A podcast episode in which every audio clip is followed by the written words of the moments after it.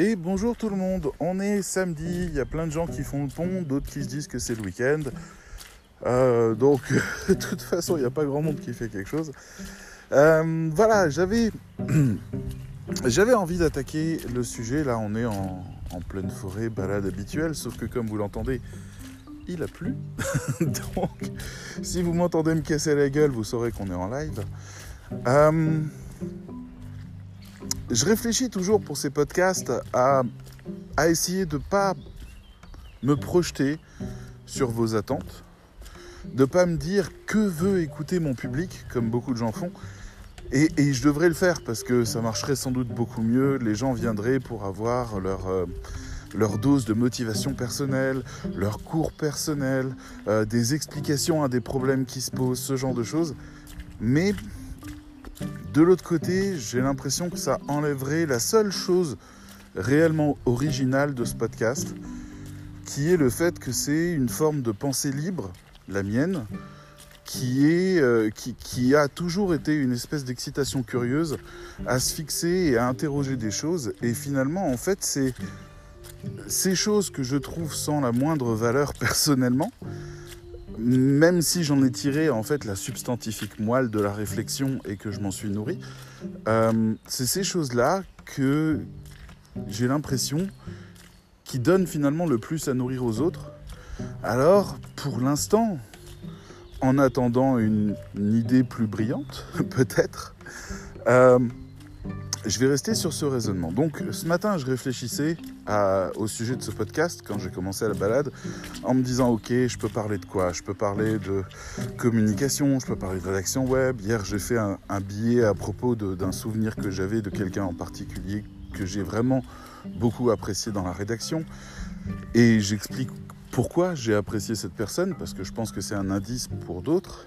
Euh, et puis euh, je me dis non mais en fait ça c'est pas ça ça devient artificiel je commence à me demander ce que les gens veulent.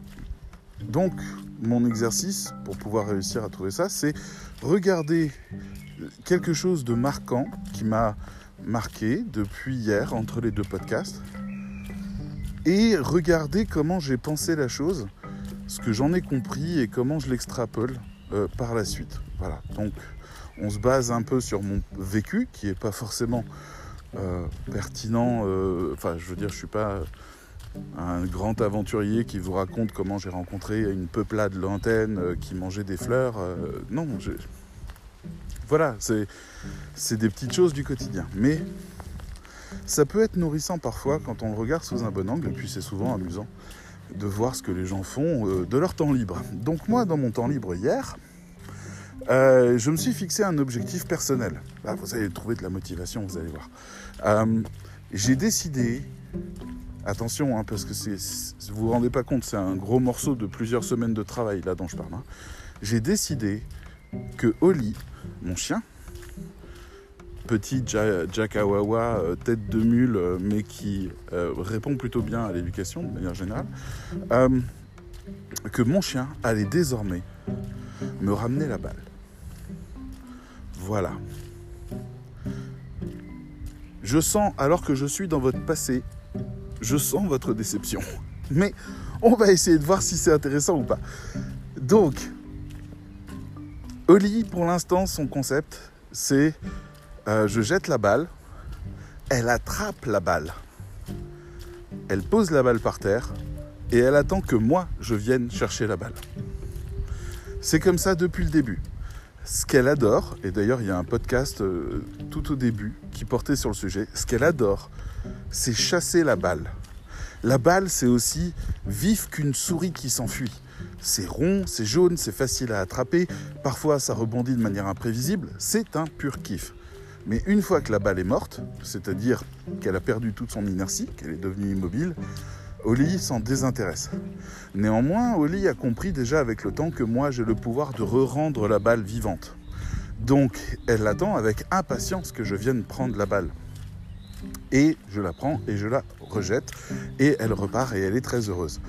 Ça serait bien, ça me dérangerait pas fondamentalement si j'avais pas un lanceur de balles à 30 mètres C'est une grande tige qu'on peut acheter dans le commerce avec euh, des balles spéciales qui permettent euh, une forme de catapultage qui fait que la balle part beaucoup plus loin parce que Holly est une sprinteuse extraordinaire. Vous avez jamais vu ça. On dirait qu'elle vole quand elle est à toute blinde. Elle a même une espèce de visage qui se déforme, enfin de gueule qui se déforme. C'est très impressionnant, ça impressionne beaucoup les gens quand elle fait ça. Et donc pour elle, bah, c'est là où elle s'éclate le plus, c'est là où elle donne tout, et c'est là où donc il faut que je la lance loin la balle. Sauf que je la lance loin, Oli l'attrape, et il se passe deux choses. Soit je l'ai bien lancé sur mon chemin, donc j'avance, et puis je vais prendre la balle, et là Oli trouve le temps sérieusement long.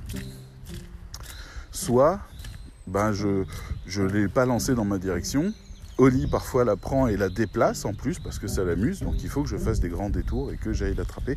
Bref, c'est pratique pour personne. Surtout que tout le trajet que j'ai pris à aller chercher cette balle, c'est autant de fois que je n'ai pas relancé la balle pour Oli. Donc il y a un, problème de rentabilité. Elle pourrait avoir trois fois plus de lancers de balles si jamais elle me ramenait la balle à chaque fois. Donc c'est un gros enjeu. D'accord. Écoutez, c'est samedi, c'est le pont, c'est le week-end. Hein voilà, les sujets, ça vaut ce que ça vaut. En tout cas, comment on fait pour apprendre à un chien à ramener une balle? Ça, c'est une vraie question. Alors, au début, j'ai fait la bêtise que tout le monde fait, c'est-à-dire que je suis parti de l'idée que mon chien avait quand même certaines notions de français. Donc j'étais en face d'elle et je lui disais, Oli, rapporte, rapporte la balle. Et je faisais les grands gestes, rapporte. Vous imaginez, si on, déplace ça, vous imaginez un grand singe gris en face de vous, une espèce d'énorme truc qui fait onk onk et qui se tape sur le ventre. Et lui, pour lui, ça signifie viens, on va aller dans la forêt jouer avec des morceaux de bois. Voilà, le truc c'est que on n'a pas les codes. Et Oli n'a pas du tout les codes. Le mot rapporte, c'est des sons qu'elle n'a jamais entendus. Donc, rapporter, euh, ok mec, euh, de l'autre côté, euh, le concept de ramener, alors là aussi on est sur quelque chose de vraiment intéressant, les chiens ne sont pas dans l'entraide, sauf dans les cas où c'est vraiment important et où ça relève aussi de leur propre équilibre. Mais sinon, un chien, par exemple, vous lui donnez de la bouffe, vous donnez la même gamelle à deux chiens, n'attendez pas qu'un chien partage volontiers sa ration en deux pour la donner à l'autre parce qu'il n'y a pas assez pour les deux. Euh, et que bah, ils survivront plus longtemps s'ils partagent. Ils font pas ça, d'accord? Les chiens ne partagent pas. D'ailleurs, qu'on soit clair, dans la nature, on n'a jamais réussi à l'heure actuelle à trouver un animal comme l'humain capable de partager sa ration ou de donner quelque chose ou de rendre un service à quelqu'un par pur altruisme. Les animaux ne sont pas altruistes, ce qui laisse penser que les humains non plus, mais qu'ils déguisent ça sous des formes complexes de pensée. Mais les animaux ne sont pas altruistes, du tout, mais pas du tout. Hein. Voilà, ils, ont de la compassion, par exemple, quand vous allez mal, ils peuvent venir vous réconforter euh, parce qu'ils sentent que bah, c'est comme ça que les meutes font quand il y en a un qui est blessé. Voilà. Mais dans l'idée, en tout cas, il ne faut pas compter sur Oli pour euh, se dire je vais rapporter la balle à David parce que je vois bien qu'il le souhaite et que ça va peut-être le faire jouer aussi. Ce genre de pensée, un chien ne l'a pas. Bon. Donc, le chien n'a pas le concept de l'altruisme. Donc, quand je lui dis donne-moi la balle, lui, c'est sa balle. donc, euh, donc euh, I don't comprendre euh, your concept. Et de l'autre côté, si je dis le mot rapporte, il l'a jamais entendu, ça ne fait sens à aucun niveau. Et le mouvement de j'essaye de prendre, pour elle, c'est surtout une menace, c'est-à-dire que je vais prendre une de ses ressources, et ça, c'est non. Donc on est très mal parti. Première erreur que j'ai faite, ça s'appelle de l'anthropomorphisme.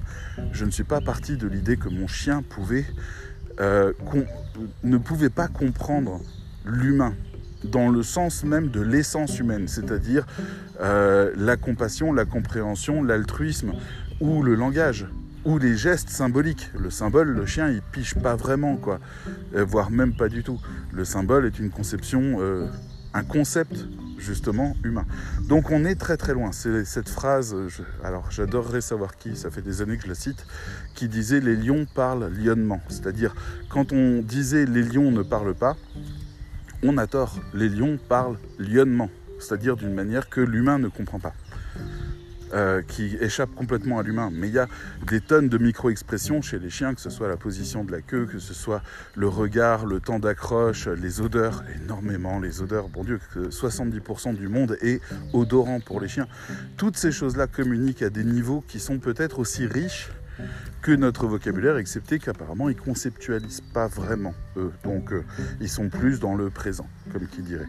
Donc bref, on est face à ce chien. J'essaye de lui faire apprendre la balle. Donc, je regarde une vidéo, la vidéo de Esprit Dog, Tony Sylvestre, toujours le gars qui, est hyper baraqué et puis qui a un mental d'acier, on dirait un militaire. Il vient et il dit, euh, limite en se foutant de la gueule du monde, regardez comme c'est simple, il jette la balle, le chien va chercher la balle et la ramène au pied. Il dit, c'est très simple, la méthode est la suivante, vous jetez la balle et vous attendez.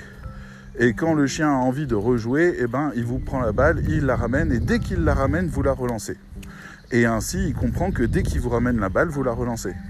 Et pour lui, ça, ça l'intéresse, parce que c'est égoïste. C'est-à-dire, si je veux que la balle soit vivante, je la dépose au pied de mon maître et il la renvoie. Super idée Je me suis dit, c'est logique, c'est censé, le chien va comprendre, il n'y a pas de problème. Donc je prends mon chien, je lui jette la balle. La balle, bien sûr, elle l'attrape, elle l'arrête.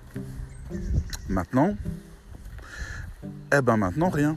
Le chien voit que la balle bouge plus, voit que moi je fais rien. Bon, bah le jeu est terminé. elle s'est cassée. Et j'ai essayé pendant une semaine ou deux semaines de faire ça. Je lui jetais la balle, je disais ah, ah, ah. Et elle me disait eh, bon, bah si tu joues plus, je me casse. Et résultat, en fait, la technique de Tony Sylvestre fonctionne pas aussi con que je puisse être à ses yeux euh, dans la description qu'il fait des gens qui sont trop idiots pour éduquer leur chien euh, d'une manière euh, plus compliquée ou voilà, c'est très simple. Votre chien veut que la balle soit vivante, vous lui expliquez tout simplement par un geste que s'il vous la ramène, voilà la récompense. Ça marche très bien, c'est très logique, ça fonctionne bien. Dans plein d'éléments d'éducation, j'ai déjà fait ça, mais Là, en l'occurrence, on peut pas faire grand-chose. Donc, j'ai regardé d'autres vidéos, je suis tombé sur une canadienne. La canadienne, elle est partie de euh, la technique du conditionnement de Skinner, qui est une technique des années 60 euh, qu'on utilisait. Donc les techniques de conditionnement, vous en avez plein. Par exemple, quand vous entendez une notification Facebook, vous avez d'un coup une nervosité à vouloir voir ce qui se passe. Ben, ça, c'est un conditionnement. Alors c'est presque plus un conditionnement passif qu'un conditionnement opérant. Euh, mais en tout cas, c'est un conditionnement euh, et, donc le son vous envoie directement à l'attente que vous avez qui va être nourrie si vous ouvrez. Voilà, donc c'est un raisonnement comme ça. Et à partir de là, on peut créer une éducation. Le conditionnement opérant, on, considère que ça fait partie de l'éducation même, la définition même de l'éducation. D'accord Si tu es sage, je te donnerai ça. C'est du conditionnement opérant. Donc, euh, Là, l'idée est la suivante. Je prends la balle, je la pose à côté du chien, j'attends. Le chien balade son regard, il s'ennuie un petit peu. D'un coup, il regarde la balle, tac, je lui dis bravo. Et hop, je lui donne une croquette. Donc, il est content, il comprend pas. Il va se passer encore un petit peu de temps, puis il va regarder de nouveau la balle. À un moment donné, sans le faire exprès, ah bravo, et je redonne. Et à un moment donné, il y a de la magie qui opère à ce moment-là. C'est-à-dire que d'un coup, le chien, il vous regarde, il regarde la balle et bravo. Et il mange sa croquette. Il vous regarde, il regarde la balle. Hop, et puis vous recommencez. Et en fait, le chien, il pige. Il pige, il se dit, je ne sais pas pourquoi. Je ne comprends rien à ce monde. Je ne comprends rien à mon humain. Mais quand je regarde la balle, il me file une croquette. Il veut pas comprendre pourquoi. Je veux dire, nous-mêmes, dans nos vies, on n'essaye pas de comprendre pourquoi d'un coup Amazon vient de nous proposer 10 euros de réduction sur le produit qu'on voulait acheter on ne sait pas, c'est une récompense, on mange. Donc voilà, pourquoi? Eh ben, le chien, à un moment donné, donc il maîtrise le truc. Il est là, il te regarde, il regarde la balle et il bouffe une croquette et il est content. Et on fait ça quoi? 10 fois, 20 fois, pas plus? Ça y est, le chien a compris. Super. Donc, étape 2, on va commencer à le frustrer légèrement. C'est-à-dire, on ne le récompense plus au moment où il regarde la croquette, enfin où il regarde la balle, pardon. On commence à le récompenser un peu plus tard. Il se passe quoi? Le chien, il vous regarde, il regarde la croquette, il se dit yes. Et là, il se passe rien. Donc, il vous regarde de nouveau, un peu étonné, choqué presque, parce que le monde s'écroule quelque part. Il avait compris une règle, il avait un peu de maîtrise et de contrôle. D'un coup, il n'a plus rien. Et là, il dit mais attends, j'ai regardé la croquette. Et là, nous, on réagit pas. Et il dit non mais là, j'ai regardé la balle, c'est bon. Euh, file-moi ma croquette, j'ai regardé la balle. Et il y a une règle qui est brisée. Alors il va plus loin. Il se dit non mais la règle n'est pas brisée. Il va, il va aller plus loin. Il va prendre la balle dans sa gueule. Et en prenant la balle dans la gueule, on, lui, on le félicite et on lui donne une croquette. Alors il se dit ok, j'avais pas compris en fait. En fait, il fallait que je la prenne dans la gueule. Donc, va se passer 5, 6, 10 fois. Et puis le chien, désormais, en fait, va prendre juste la balle. Alors je dis ça, mais pendant ce temps-là, on ne parle pas. Pendant ce temps-là, on dit aucun mot. Pendant ce temps-là, on fait aucun geste, parce que les gestes peuvent aussi être des ordres. On reste neutre, on attend et on donne. C'est tout. Et on donne juste au bon moment. Alors il continue. Et puis à un moment donné, il commence à prendre à chaque fois la balle dans la gueule, sauf que il la déplace. À un moment donné, j'ai trouvé ça rigolo. Oli, elle était tellement excitée à l'idée de recevoir des croquettes à chaque fois qu'elle prenait la balle dans la gueule qu'elle a décidé d'aller cacher la balle au fond de sa niche. Elle a une petite niche en tissu. Au fond de sa niche, en se disant cette balle est beaucoup trop précieuse, cette balle est fabuleuse, elle me donne des croquettes.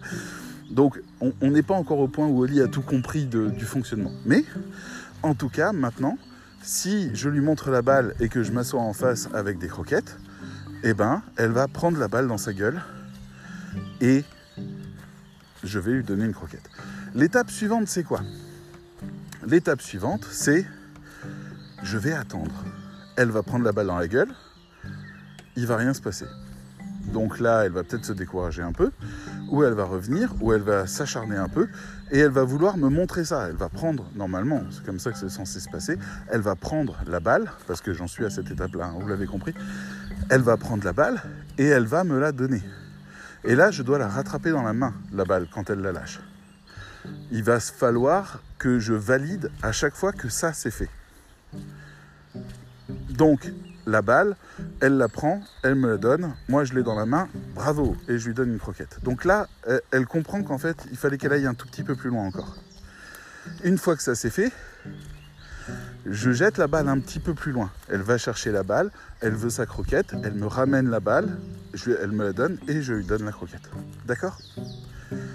Arrivé l'étape suivante, donc là, il ce sera peut-être encore passé 20 minutes de travail, 30 minutes de travail. Arrivé à l'étape suivante, il va falloir que j'inclue un mot. Je vais lui dire par exemple ramène ou rapporte. Rapporte, mettons. Donc, je jette la balle, elle me ramène la balle pour avoir sa croquette, et au moment où elle me lâche la balle, je lui dis rapporte. Et on refait ça.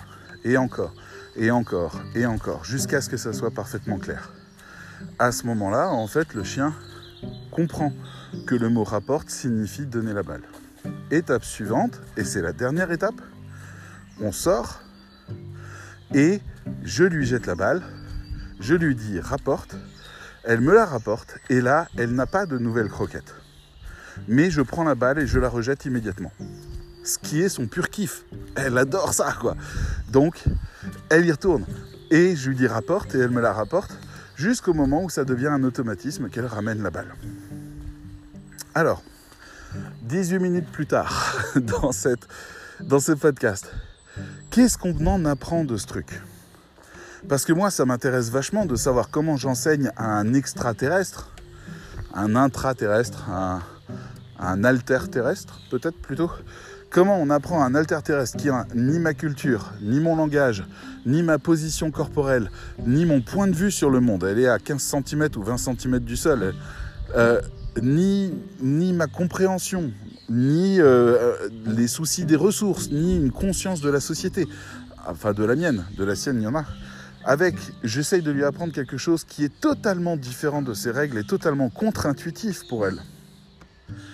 Et je vais lui apprendre ça par tout petit pas et par toute petite récompense. Tout petit pas, toute petite récompense. Ça, vous l'avez du côté des rédacteurs web, notamment quand ils décident de se mettre sur les plateformes. Les plateformes, vous avez un briefing, vous écrivez un truc, le client est content, il vous met des étoiles, c'est un peu comme la petite récompense, et vous restez là-dedans. Le truc, c'est que je connais des gens, ils y sont depuis 3 ans, 5 ans, 7 ans, 9 ans. Ils s'y sont spécialisés, ils sont bien là-dedans, ils se sont organisés, parce que, en fait, les récompenses sont là, parce que clairement, on est sur des, des revenus assez faibles, mine de rien. Donc, c'est pas, c'est pas la vraie récompense. Mais il y a une récompense à avoir des clients qui nous félicitent ou alors qui nous prennent en direct order ou euh, qui. Allons bon, qu'est-ce qu'elle me fait elle? Elle a dû marcher sur un truc ou avoir un petit bruit derrière. C'est, c'est pas vraiment une courageuse. Enfin, elle est, elle est plutôt euh, sensible, on va dire. Courageuse, elle l'est, mais elle est un peu sensible. Donc, euh, donc en fait, on a des gens qui vont comme ça se, se, sentir récompensés. On a aussi des gens qui tombent sur un premier client et le premier client va les récompenser. C'est-à-dire, il va les payer mal, souvent, mais il va leur dire à quel point leur texte est génial, à quel point c'est fabuleux, à quel point c'est tellement plaisant, c'est tellement agréable. Et en fait, ça va les récompenser. Et ça peut être très honnête comme ça peut être malhonnête. C'est un, une technique de manipulation, la flatterie. Et ça vient de là. La flatterie est une récompense. Quand quelqu'un me dit euh, euh, vous êtes fantastique, vous êtes machin, est-ce que c'est possible d'avoir un prix sur la formation? Je me concentre pour entendre juste la fin et réfléchir à la question de juste la fin et pas de tenir compte du truc d'avant parce que s'il y a une demande derrière, tôt ou tard, ça invalide pour moi tout ce qui a été dit avant. C'est une défense que je mets en place par rapport à ça. Euh, mais vous-même, vous avez peut-être déjà eu euh, des enfants qui vous ont dit euh, ma maman d'amour, mon papa d'amour. Vous voyez, la flatterie, ça marche. Donc là, en fait, les croquettes sont là pour dire non seulement tu as bien travaillé, mais en plus tu es récompensé, tu es satisfait de, cette, de, cette action, et donc en fait ça renforce l'action. Vous comprenez qu'il y a un pendant positif et négatif. Maintenant, on est sur la personne qui est sur les plateformes et elle veut aller dans son déséquilibre pour faire le pas suivant. Je vous rappelle que quand on marche, il y a toujours un instant où tout le corps est en déséquilibre et en train de tomber. Et c'est l'autre jambe qui rattrape. Et ainsi, alors que pour nous c'est très naturel, on est en perpétuel déséquilibre pour avancer. Là, et hop, le chien qui passe. Là, euh, on, a, on a cette question finalement de comment on arrive au prochain point d'équilibre. Moi, j'ai déjà vécu le moment où le client précédent était satisfait de mon travail et le client suivant le trouvait moyen et m'en demandait plus. Voilà un point d'équilibre. Avoir la satisfaction du client, c'est la récompense. Et passer du temps pour essayer de le satisfaire, c'est super et ça permet de progresser. Voilà, on fonctionne finalement pas différemment du chien quand il s'agit d'apprendre quelque chose. Et on peut se mettre des défis, c'est-à-dire se créer volontairement les déséquilibres dont je parle. Imaginez que par exemple, vous décidiez de prendre une commande que vous aviez jamais faite auparavant, avec un, ou un client plus gros que d'habitude, ou une agence plus exigeante que d'habitude. C'est un défi. Surtout que vous ne serez pas forcément récompensé.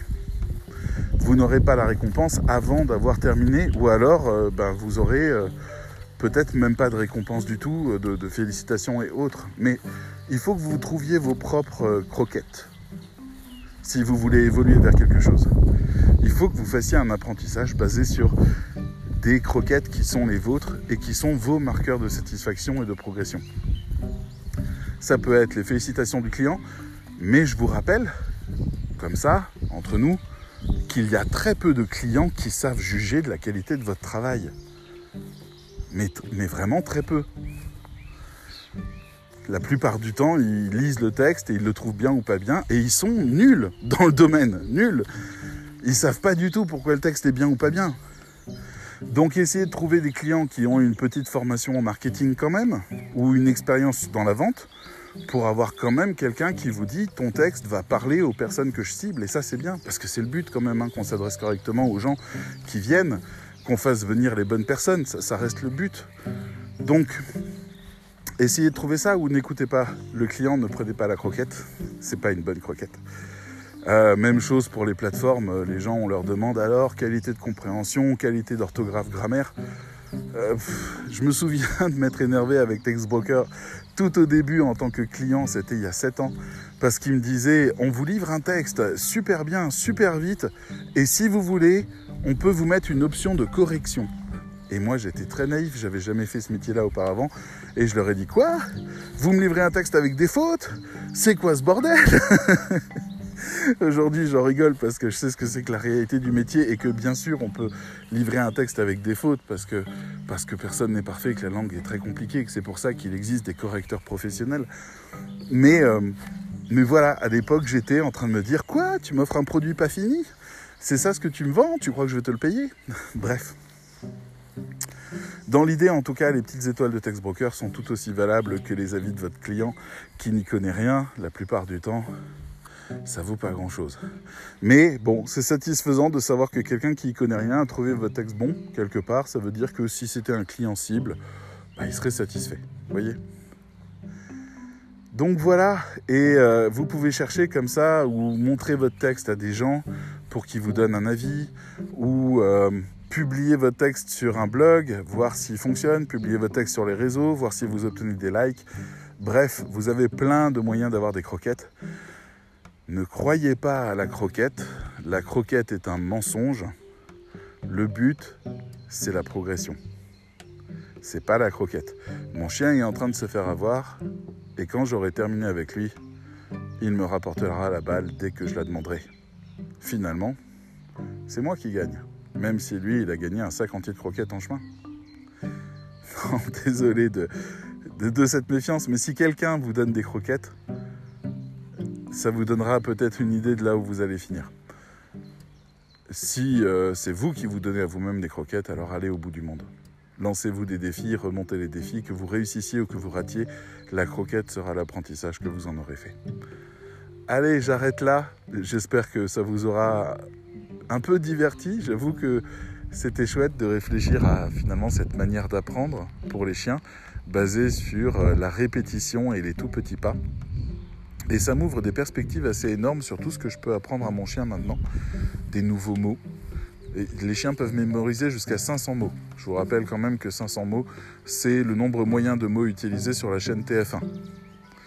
Donc, euh, c'est pas mal. On peut peut-être avoir un chien avec qui on peut avoir des discussions à un moment donné.